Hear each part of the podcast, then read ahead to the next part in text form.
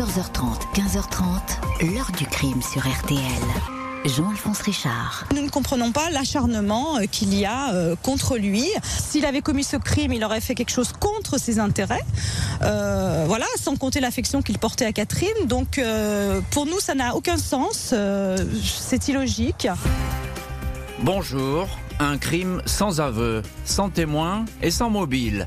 Deux procès au verdict diamétralement opposés. L'affaire Segala est depuis son commencement à l'hiver 2010 l'affaire de tous les paradoxes, de toutes les interrogations et de toutes les interprétations. Onze ans après les faits, les avis divergent toujours sur le rôle joué par Laurent Segala, un généticien français de renom et brillant intellectuel. Il va être accusé d'avoir tué en Suisse sa belle-mère, une femme qu'il aimait comme sa propre mère, et d'avoir maquillé le crime en accident. Pourtant, les éléments qui paraissaient confondants aux yeux de la police suisse vont fondre comme la neige tombée en abondance cette nuit tragique sur le canton de Vaud et empêcher d'accéder à une vérité immaculée. Dans cette affaire, Laurent Segala n'a jamais cessé de clamer son innocence. Une affaire et des accusations, dit-il, qui ont brisé son existence. Comment un scientifique de premier plan s'est-il retrouvé sur une scène de crime? Mensonge ou trou de mémoire? Des interrogations que nous allons aborder avec nos invités. 14h30, 15h30, L'heure du crime sur RTL. Aujourd'hui, dans l'heure du crime, l'affaire Segala, histoire qui commence une nuit d'hiver 2010, près de Lausanne, dans l'un des villages les plus tranquilles et les plus riches que compte la Suisse. Il est précisément 21h16, ce 9 janvier 2010, lorsque le central des secours du canton de Vaud reçoit un appel sur le 144, le numéro des urgences. Au téléphone, la voix d'un homme hésitante, saccadée et manifestement sous le choc. J'ai trouvé ma belle-mère en bas des escaliers dans une flaque de sang. J'ai fait tout ce que j'ai pu, mais je n'ai pas réussi à la sauver, dit l'interlocuteur qui décline son identité, Laurent Segala.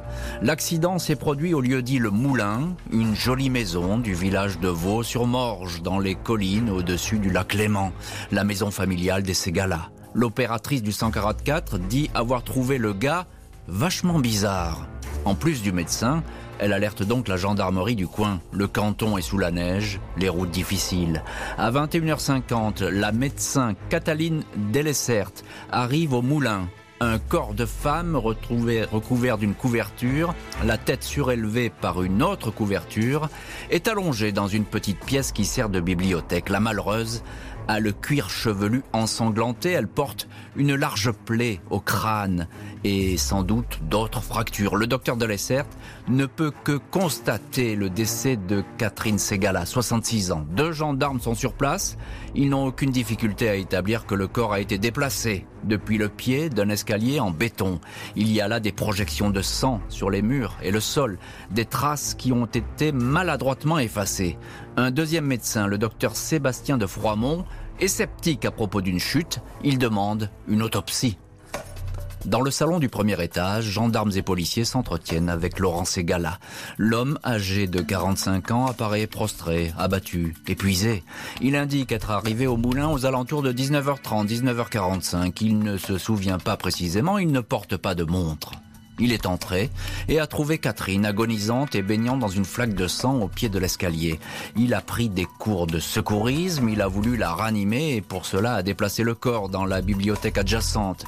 Il a essayé comme il a pu de soulever sa belle-mère qui pèse 82 kilos, puis a fait glisser le corps. Il a fait du bouche à bouche, s'est évertué à prodiguer des massages cardiaques pendant près d'une heure. L'heure la plus longue de ma vie, dit-il. Quand les enquêteurs lui demandent pourquoi il n'a pas prévenu tout de suite les secours, il répond qu'il était affairé à vouloir sauver sa belle-mère. En outre, il est français et ne connaît pas le numéro d'urgence. Il l'a trouvé dans l'annuaire à l'étage. À propos des traces de griffures au visage et des petites blessures aux jointures de ses doigts, Laurent Segala indique qu'il a dû s'écorcher en transportant le corps ou lorsqu'il a passé son bras sous Catherine pour la soulever. Une chemise et un t-shirt tachés de sang sont retrouvés dans une machine à laver. Une autre chemise est dans un sac. Il reconnaît s'être changé deux fois. Il a, dit-il, la phobie du sang. Les enquêteurs doutent de la version donnée par Laurent Segala. Ils ne comprennent pas pourquoi le Français n'a pas appelé tout de suite les secours. Reconnaissez que vous avez fait une grosse bêtise, tente un gendarme. Je vous demande un peu de respect, répond l'intéressé. Ce dernier répète que Catherine a dû chuter dans l'escalier. Il l'avait vue à midi et l'avait trouvée fatiguée. Vers 17h30, il est allé rendre visite à son père, Roger Jean Segala, un libraire réputé de Lausanne, intellectuel suisse respecté, hospitalisé pour des ennuis de santé à Morges. Il l'a quitté vers 18h45, a roulé très doucement dans la neige pour revenir au moulin et découvrir le drame. Fin de l'interrogatoire à 3h15 dans la matinée du 10 janvier. Laurent Segala est mis en examen, inculpé d'homicide. Bonjour Arnaud Béda.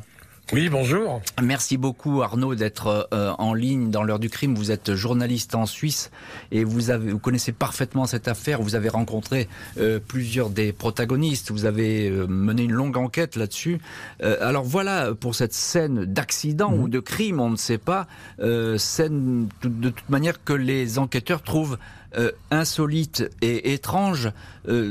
première question Arnaud Béda, qui est Laurent Segala? Euh, Laurent Segala, c'est une, c'est une sommité, on peut le dire. Euh, c'est un généticien qui est très très réputé, auteur de, de, de nombreux livres, euh, qui venait de passer quelques semaines auparavant dans une émission de la télévision française de Frédéric Tadei. Mhm. il, il, est dans une phase vraiment ascendante, docteur en biologie, employé au CNRS. Et puis, au moment des faits, il est, il travaille dans la librairie de son père, Roger mhm. Jean Segala, qui lui aussi est un intellectuel tout à fait respecté, qui a notamment travaillé chez, chez Gallimard, enfin qui était passé chez Bernard Pivot à, Apostrophe. C'est une famille d'intellectuels brillants, c'est ça, Et c'est une famille en vue, un nom qui est connu en Suisse. Effectivement, le nom de Segala est, connu dans les milieux intellectuels. Euh, Laurent Segala, il, s'entend bien avec Catherine et avec son père. Il, reprend la librairie, vous l'avez dit, et, on en reparlera, mais il, s'entend bien avec euh, sa belle famille et famille, si je puis dire. Alors euh, tout, tout est effectivement, tous les feux sont au vert. J'ai interviewé, j'étais le, le, le, seul à l'époque à avoir la chance de pouvoir rencontrer Roger Jean Ségala, le père, juste après les, le père, juste après les, les, les faits, qui est, qui est, qui est décédé aujourd'hui.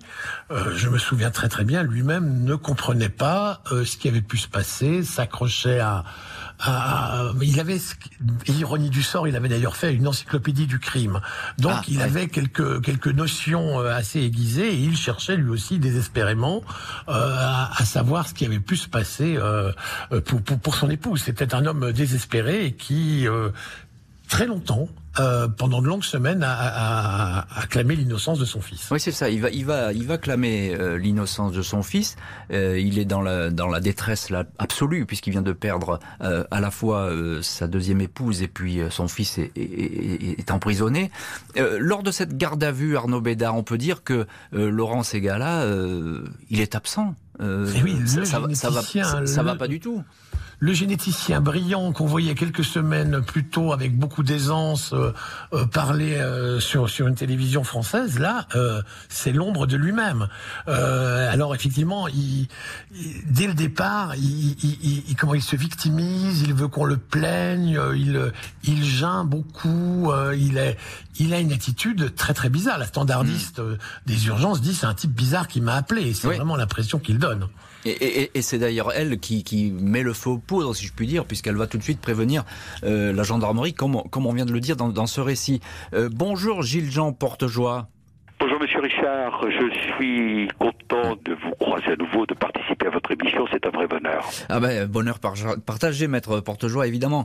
Euh, merci beaucoup d'être euh, en ligne dans l'heure du crime. Votre témoignage nous est très précieux puisque vous êtes tout simplement l'un des avocats euh, de Laurent Segala. Maître Portejoie, question très directe. On a vraiment du mal à comprendre votre client, Laurent Segala. Pourquoi il n'appelle pas immédiatement les secours quand il découvre sa belle-mère agonisante? Il est sous le coup là, sous le coup. Euh, Vous vous rendez compte, euh, vous trouvez votre belle-mère euh, inanimée en Mhm. bas des escaliers, il a tout fait pour essayer de, de la sauver. Dans la foulée, après avoir tenté de la sauver, il prévient les secours.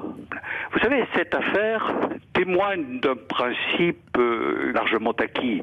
Celui qui découvre le corps, que ce soit en France, que ce soit en Suisse, est toujours considéré comme le principal, le principal accusé. Alors c'est vrai que la, première personne qui, voit, euh, euh, qui, assiste, qui est sur une scène de crime, c'est évidemment la, personne qu'on va chercher en premier pour les enquêteurs. Euh, Arnaud Béda, on est d'accord avec cette démonstration, et, et il faut bien le reconnaître, euh, c'est quand même, euh, je sais pas si en Suisse c'est l'usage, mais alors l'inculpation de Laurent Segala, pardonnez-moi, mais c'est express. Euh, oui et non, oui et non. J'ai envie de Ah, dire quand oui même, vu de France, écoutez, non vu de Suisse. Ah ben écoutez, euh, les Suisses sont réputés pour aller doucement et prendre leur temps. Là, en matière judiciaire, c'est plutôt expéditif. Ah, mettez-vous à la place des policiers qui arrivent, qui retrouvent un personnage complètement prostré sur un canapé, qui a nettoyé la scène euh, du crime, entre guillemets, euh, qui a mis sa chemise ensanglantée dans le tambour de la, de la machine à laver, qui a des traces de griffures sur le visage. Enfin, il aurait fallu être aveugle pour ne pas se dire c'est un suspect potentiel, me semble-t-il. Oui, mais enfin, je, trouve que ça va très vite. Bon, on, va voir évidemment la suite dans cette heure du crime et, on va en parler. Encore une toute petite question, Euh, Arnaud Béda. euh, les policiers estiment que la victime a été frappée, notamment à la tête, au cuir chevelu. Euh, les légistes ont des doutes là-dessus. Euh, aucune arme du crime n'est retrouvée. Il y a des recherches qui sont faites pourtant. hein. Oui, oui. Alors ils ont ils ont cherché, ils ont cherché à l'intérieur de la de la maison, ils ont cherché aussi à l'extérieur. Ils n'ont ils n'ont absolument rien trouvé. Ça, c'est certain. Laurent Segala est écroué. Il a beau dire qu'il est innocent, on ne le croit pas. Son comportement après la mort de Catherine laisse les enquêteurs et le juge pour le moins perplexes, même si le dossier va aller de surprise. Laurent. Segala est emprisonné à la prison de la Tuyère, à Launay, à quelques kilomètres du Moulin, la maison familiale là où Catherine Segala a rendu son dernier souffle. La famille de la victime est très remontée contre le scientifique français. Elle estime qu'à minima, celui-ci a laissé mourir Catherine. Si les secours avaient été prévenus tout de suite, elle aurait été sauvée, dit son beau-frère. Laurent se joue de la justice, ajoute l'une des deux sœurs de Catherine. Leur avocat, maître Jacques Barillon, s'interroge, tout comme l'accusation, sur le temps qu'il a mis pour appeler le 144. Trois quarts d'heure se seraient écoulés entre la fin du bouche à bouche et des massages cardiaques et ce coup de fil salvateur. Ségala est incapable de se souvenir de la succession des événements comme s'il était entré dans un trou noir. Son père, le libraire Roger Jean Ségala, de plus en plus malade et brisé par ce drame, mais il ne croit pas une seconde à la culpabilité de son fils Laurent, qui s'apprêtait à reprendre les rênes du commerce familial après avoir laissé tomber son emploi de généticien au CNRS de Lyon. Laurent avait d'excellents rapports avec Catherine. Elle l'aimait comme un fils et lui comme sa propre mère. Aucun conflit, notamment financier, n'avait éclaté. Autour de la librairie, tout le monde se réjouissait de cette passation de pouvoir. Roger Jean Ségala confirme encore que son fils a la phobie du sang. C'est pour cela qu'il s'est changé deux fois et a essuyé, comme il le pouvait, les éclaboussures. La justice a bien du mal à trouver le mobile qui aurait poussé Laurent Ségala à tuer une belle-mère qui ne lui voulait aucun mal et ne lui faisait pas d'ombre. Le rapport du professeur Patrice Mangin, le légiste le plus en vue en Suisse, maintient pourtant que la chute ne suffit pas à expliquer la blessure au crâne de la victime. Catherine aurait été frappée avec un objet contondant. De l'ADN du suspect a été trouvé sous les ongles de la victime, ce qui expliquerait les griffures qu'il porte, des griffures de défense. De l'ADN de Catherine est également sous les ongles de Laurent, qui l'aurait agrippé.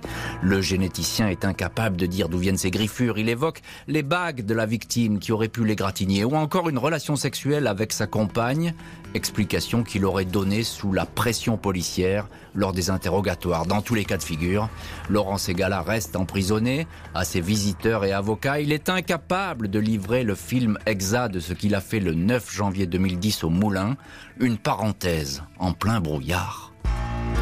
Plus d'un an après le début de l'affaire, 11 février 2011, la défense de Laurent Ségala fournit un rapport qui change tout. La docteure Dominique Lecomte, patronne de l'Institut médico-légal de Paris, a été missionnée pour étudier le dossier. Elle s'est rendue sur place. Ses conclusions contredisent le premier rapport. La légiste indique que la plaie à la tête n'a pas été causée par un objet contondant, mais par une marche ébréchée de l'escalier en béton. Catherine Segala souffrait d'une pathologie cardiaque. Elle aurait subi une attaque vers 17h, 3 heures après son dernier repas. Elle aurait alors chuté dans l'escalier. Son beau-fils n'arrivera que deux heures plus tard. Absence de plaie, pas de traces de lutte, indique le docteur Lecomte. Les certitudes s'effondrent, mais l'accusation ne veut pas en rester là. Le procureur dégaine un troisième rapport, lapidaire celui-là, signé du professeur portugais Duarte Nuno Vieira, qui conclut, lui, à une violente agression. Dans le doute, le suspect est maintenu en détention. Maître Gilles Jean Portejoie, vous êtes euh, en ligne dans l'heure du crime et l'un de nos invités, vous êtes, je le rappelle, l'avocat de Laurent Ségala. Euh, ce rapport que je viens de citer, le rapport du docteur Lecomte que vous avez sollicité à l'époque, on peut dire que c'est une, c'est une bouffée d'oxygène. C'est le rapport de Mme Lecomte qui a été confirmé d'ailleurs par euh, le rapport de l'expert commis par le magistrat instructeur qui montre que la mort ou plutôt la perte de conscience de la victime, c'est important, le distinguo est important. Hmm. La perte de conscience de la victime ne peut pas intervenir après 18 heures, hmm. alors que nous savons tous, tous, et tout le monde est d'accord sur ce point, qu'il n'est arrivé au moulin ce jour-là qu'après 18h45. Donc, il est clair qu'il y a dans ce dossier la certitude absolue qu'il ne pouvait pas être l'auteur des faits qui lui étaient reprochés. Hmm la mort euh, ne peut pas intervenir après 18 heures et lui, à 18 heures, ne peut pas être là. Euh, la première fois que vous l'avez rencontré, euh, Laurent Segala, vous avez pensé qu'il était innocent tout de suite? Oui, je me souviens parfaitement de cette première rencontre avec Laurent Segala. Il était incarcéré depuis un an, c'était à la maison d'arrêt de Lausanne. C'est assez rare dans la vie d'un avocat. Je me suis, j'ai tout de suite été convaincu mmh. de son innocence tout de suite. Quand je suis sorti, je me suis dit, ce type-là est, innocent.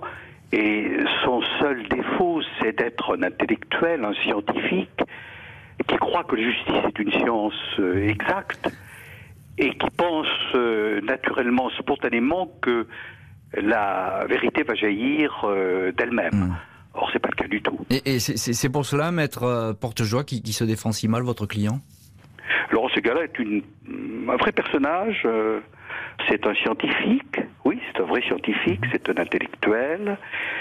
Et comme tous les intellectuels, euh, ils pensent que la justice est une science exacte et ils ne font aucun effort pour, pour essayer de, de, de prouver euh, leur innocence. Ils pensent que la vérité va jaillir de manière instantanée. Et, et, et c'est pas le cas euh, le plus souvent, évidemment, la vérité, elle ne jaillit pas de manière instantanée, sauf dans des cas exceptionnels. Euh, Arnaud Béda, vous êtes également en ligne dans l'heure du crime, journaliste mhm. en Suisse et, et, fin connaisseur de cette histoire. J'ai envie de dire, il y a des expertises dans tous les sens, il y a trois rapports qui se contredisent. dès qu'une affaire criminelle part sur ses bases, en général, ça part pas très bien, Arnaud. Oui, j'ai envie de dire que bon, il y a une première expertise de l'Institut médico-légal de, de, de, Lausanne, euh, euh, confirmée par le rapport Viera, et puis il y a cette analyse mandatée par la défense du mmh. professeur Lecomte. Euh, il y a eu des gorges chaudes plus tard au procès, parce que cette analyse a été évidemment payée par la défense, et quand la défense sollicite un rapport d'expert, euh, mieux vaut qu'il aille dans le sens de la défense que euh, de, de, de, la comment de, l'accusateur public. C'est vrai, mais c'est son droit le plus strict. Hein il faut le souligner. C'est tout à fait ah, ah, euh, légal. Absolument, absolument. Euh, mais ce rapport le compte a été quand même euh, au moment du procès a, été vraiment très hmm. très très critiqué. Hein. On, viendra au procès. donc là, on est au milieu de l'affaire, si je puis dire. Laurent Segala est, coincé dans un étau. il est toujours évidemment écroué à cette époque.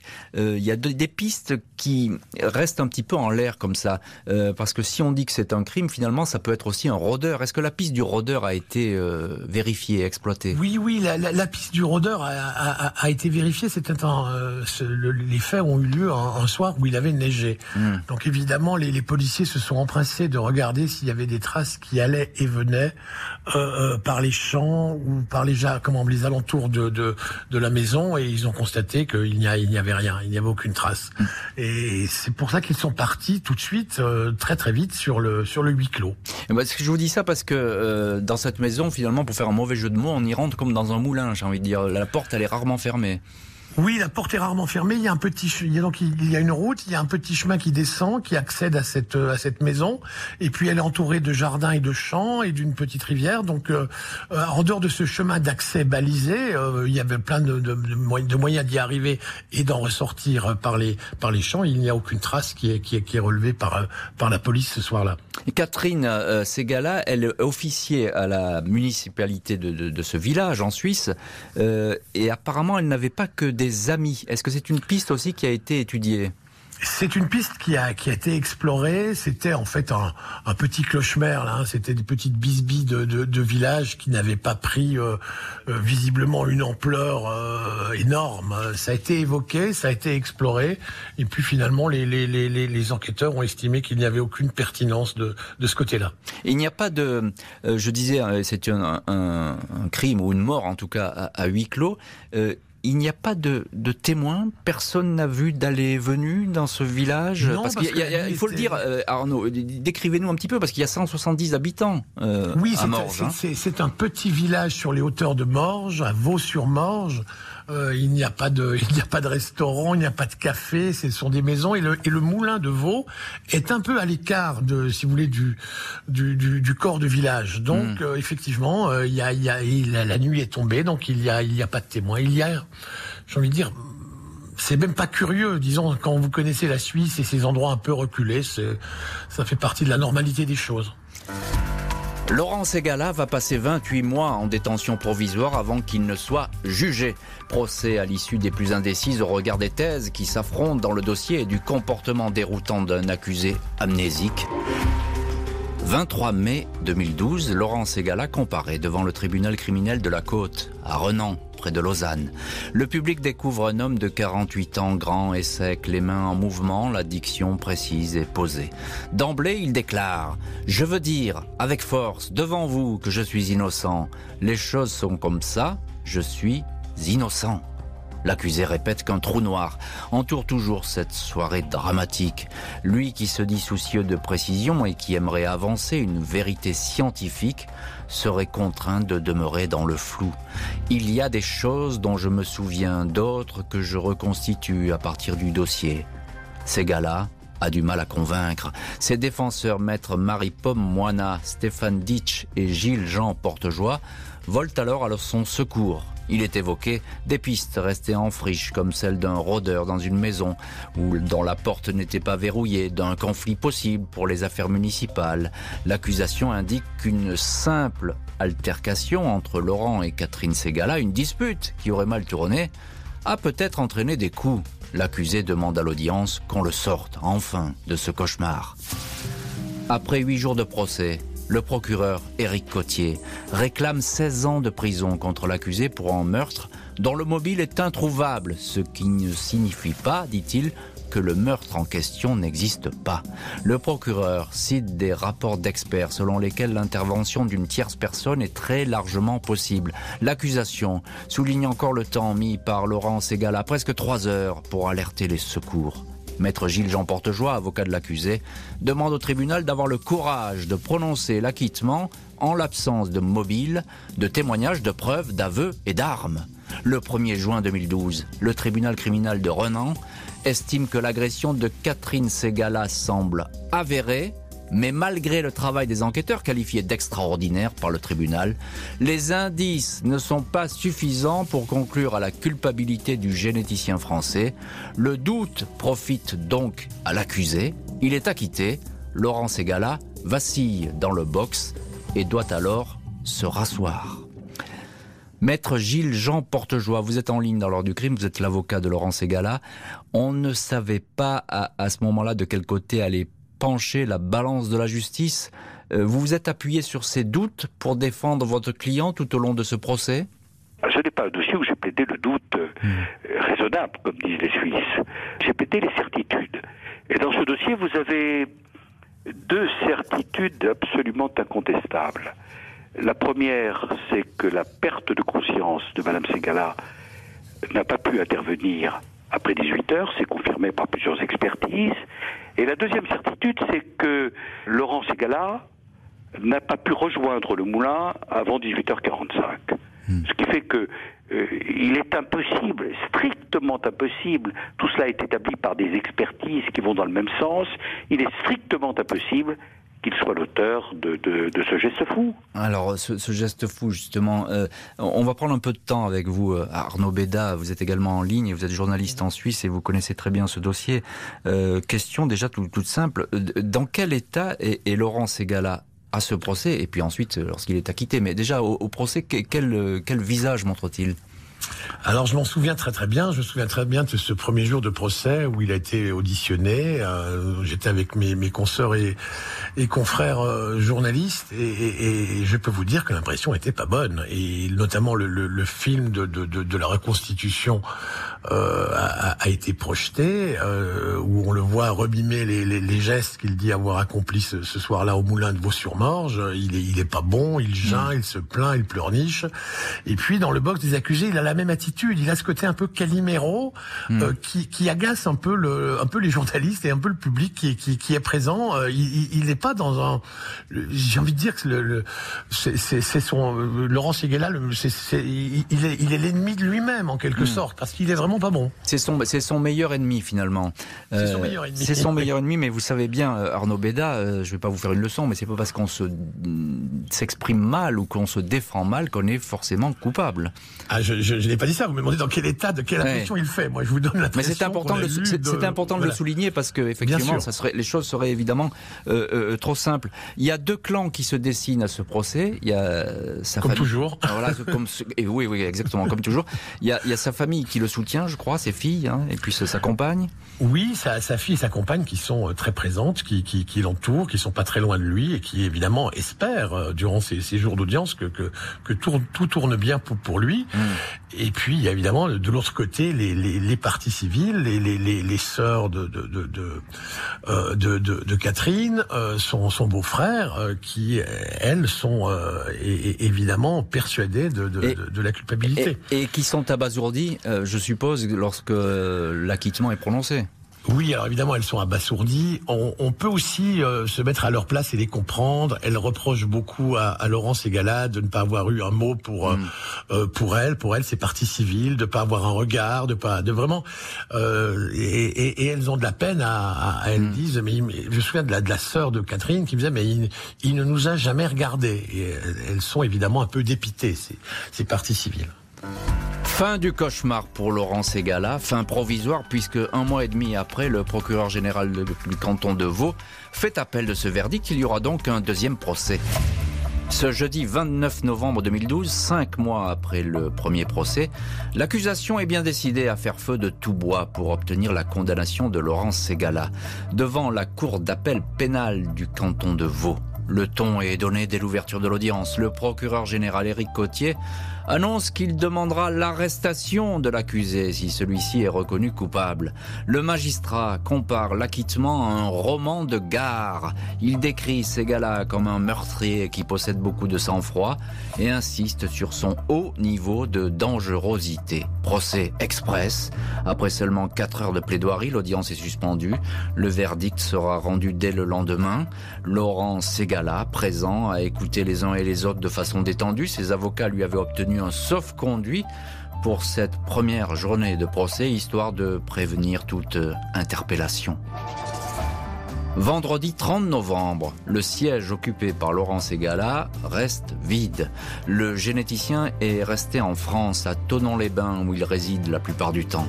Dans le doute, et en l'absence de sauf-conduit délivré par les autorités, ses avocats ont préféré qu'il reste de l'autre côté de la frontière.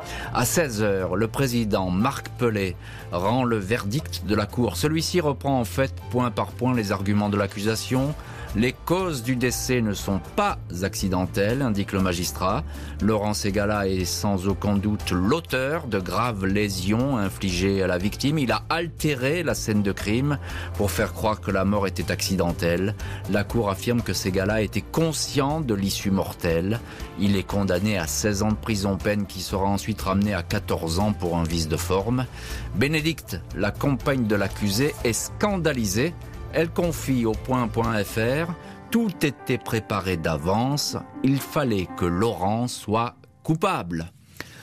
Maître Gilles Jean Portejoie, avocat de Laurent Segala, pourquoi votre client ne s'est pas présenté à ce deuxième procès? C'est vous qui lui avez euh, conseillé de ne pas venir?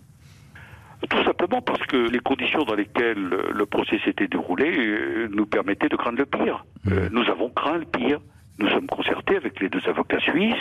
Nous avons dit à Laurent Segala, euh, faites ce que vous voulez, mais si vous n'êtes pas là euh, demain lors du prononcé de l'arrêt, euh, ce ne sera pas catastrophique. Alors, il, est condamné, votre client, Laurent Segala. Alors, il, faut quand même bien le, reconnaître et le rappeler. On n'a jamais pu établir précisément le, mobile de ce que la justice suisse estime être un, un homicide.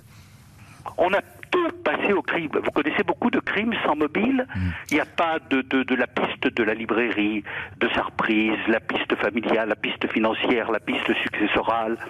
On, est même allé jusqu'à évoquer une liaison entre lui et sa belle-mère, mm. ce qui est un peu euh, scabreux, mais on l'a évoqué, cette piste sentimentale. Pas de mobile.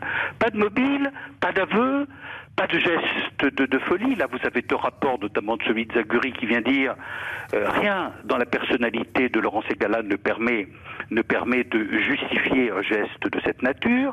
Vous n'avez pas de témoin direct, pas de témoin direct, et vous n'avez pas d'arme. On a cherché une arme partout, euh, le branle-bas de combat pendant des jours, des semaines, et on n'a jamais trouvé d'arme. Comment voulez-vous, dans ces conditions, Hmm. Comment voulez-vous, dans ces conditions, considérer qu'il peut être l'auteur de ce crime abominable? Euh, Arnaud Beda, euh, journaliste en Suisse et en ligne dans l'heure du crime, euh, éclairez-nous, vous qui connaissez bien le fonctionnement de la justice de la Confédération suisse, pourquoi ce procès, ce deuxième procès, est-il aussi expéditif?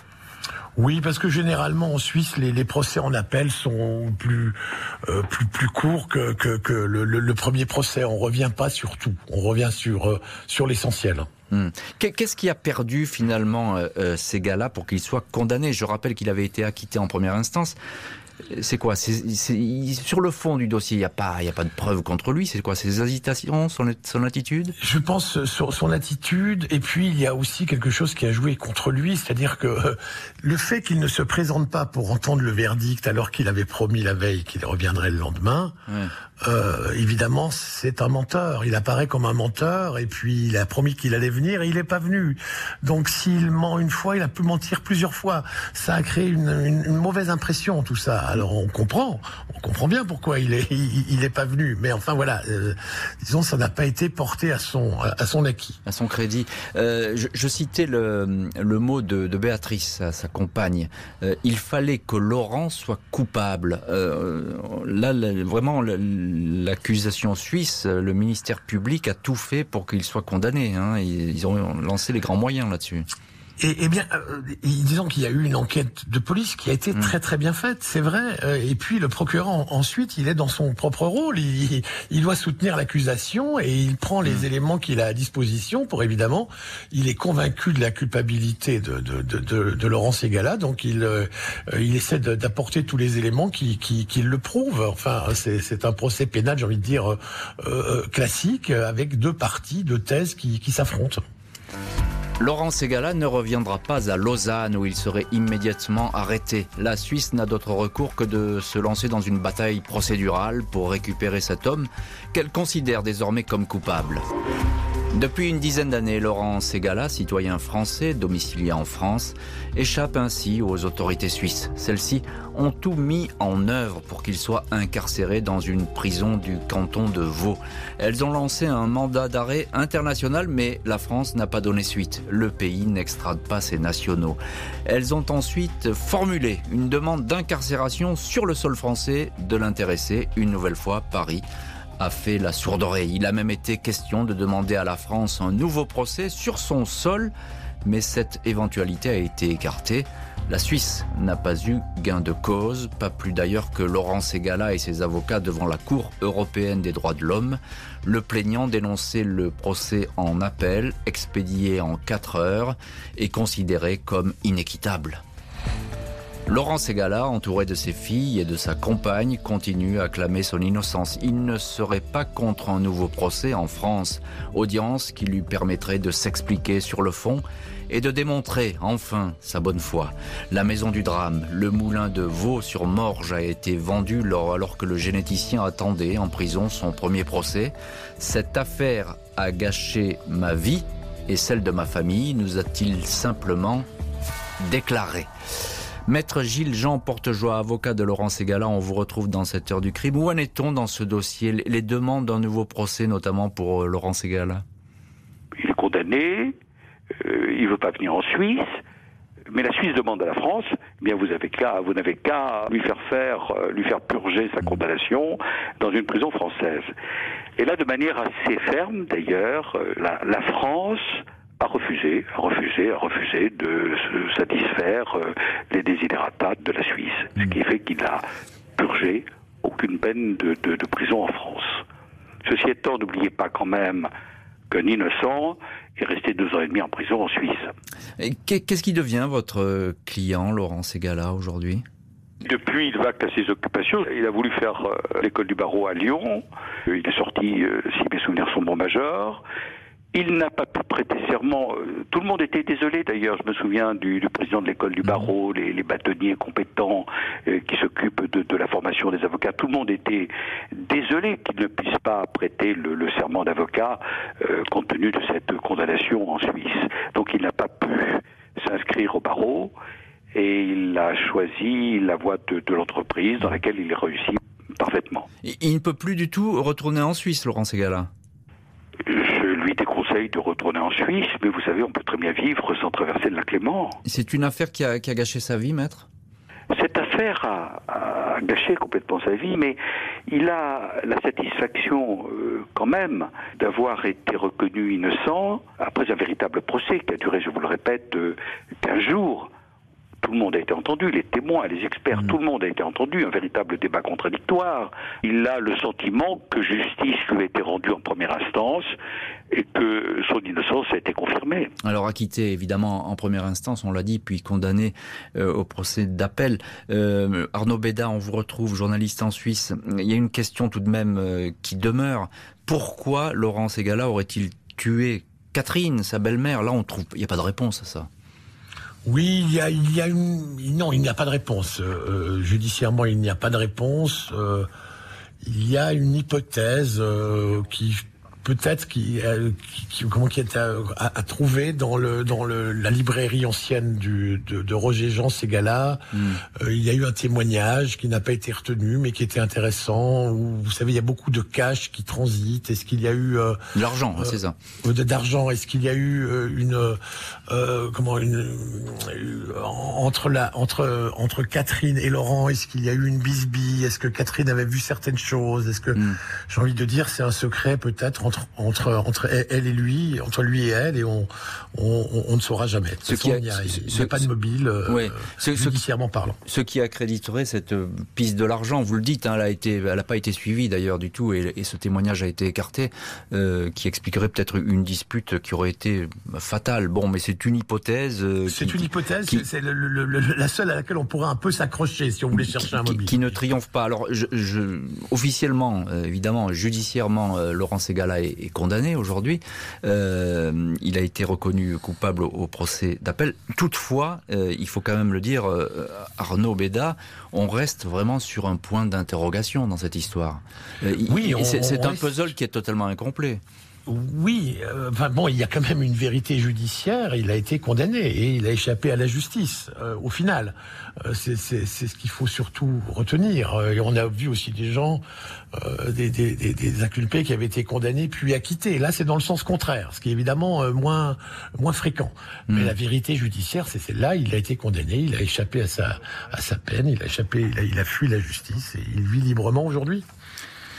Merci beaucoup Arnaud Béda et maître Gilles Jean Portejoie d'avoir été aujourd'hui les invités de l'heure du crime. Merci à l'équipe de l'émission, Justine Vignot, Marie Bossard à la préparation et Boris Pirédu qui était à la réalisation.